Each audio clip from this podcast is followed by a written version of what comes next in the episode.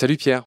Salut Marc. On va finir nos histoires de corps vidés aujourd'hui. On va parler de mon petit préféré, le très mignon Chouka. Et euh, je vais dire ses noms dans les différentes langues, puis après tu nous diras d'où vient ce nom. Donc en allemand, c'est dit Dole, D-O-H-L-E, qu'on appelle aussi Turmkrähe, donc c'est la corneille des tours. En anglais, c'est Jackdaw, encore un animal qui commence par Jack en anglais. En espagnol, Grahia, et en italien Taccola. Donc on voit qu'il a des noms très différents dans toutes les langues, lui, mais commence par nous dire d'où vient son nom français, le chouka. Alors chouka, encore une onomatopée, euh, c'est censé être le cri qu'il profère, d'ailleurs très différent euh, de ce que produit un corbeau ou une corneille. Hein. Quand on observe ces oiseaux, euh, c'est un cri qui est beaucoup moins rauque que celui des corneilles et corbeaux. Pierre, son nom euh, latin est très rigolo. Le chouka, c'est Corvus monedula. Pourquoi Linné l'a appelé comme ça? Alors Corvus, ça c'est le genre euh, qui est contrôlé par euh, le corbeau lui-même. Monedula, c'est l'histoire de la pie mais appliquée au chouka, car on attribue aussi au chouka cet instinct de de voleur c'est Pline qui le raconte euh, de manière assez amusante, toujours un peu exagéré chez Pline. Hein. Le chouca est le seul oiseau, pourquoi le seul? Bon, qui est l'instinct particulièrement étrange de voler l'argent et l'or.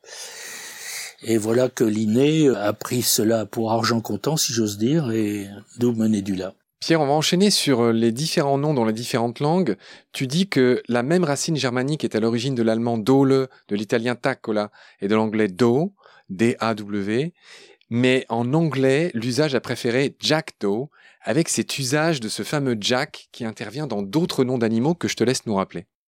On, trouve Jack Ass. Jackass. Jackass. Le fameux film. Ass, c'est l'âne, le baudet. Euh, voilà, c'est Jack l'âne, quoi.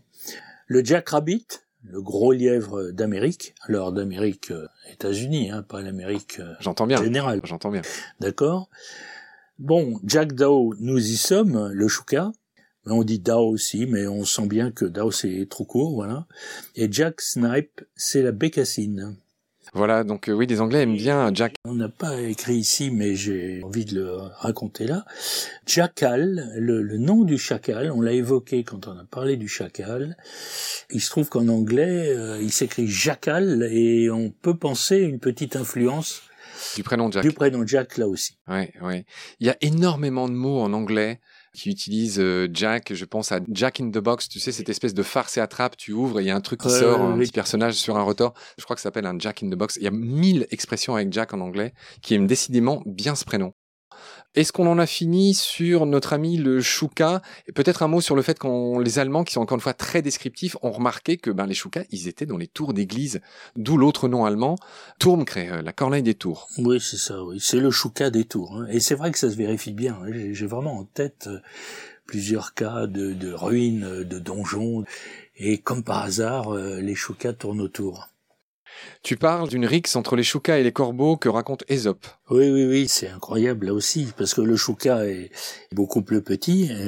Faut-il lire ces quelques mots? Un chouca qui dépassait en grosseur les autres choucas, prit en mépris ceux de sa tribu, se rendit chez les corbeaux et demanda à partager leur vie. Il s'est pris pour un corbeau en quelque sorte. Hein Mais les corbeaux à qui sa forme et sa voix étaient inconnues, le battirent et le chassèrent et lui, repoussé par eux, s'en revint chez les Choukas, bien sûr.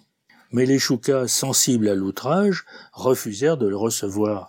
Il arriva ainsi qu'il fut exclu de la société et des uns et des autres. C'est une très belle métaphore. C'est super, c'est sixième siècle avant Jésus-Christ. Ouais, ça me fait penser au métissage, hein. Ces gens qui se sentent, par exemple, qui se sentent ni complètement blancs, ni complètement noirs, qui sont rejetés des deux communautés, sans même avoir fait de mal. Ouais.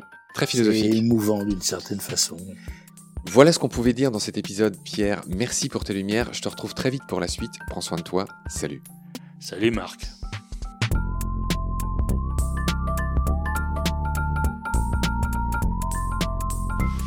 I've seen things you people wouldn't believe.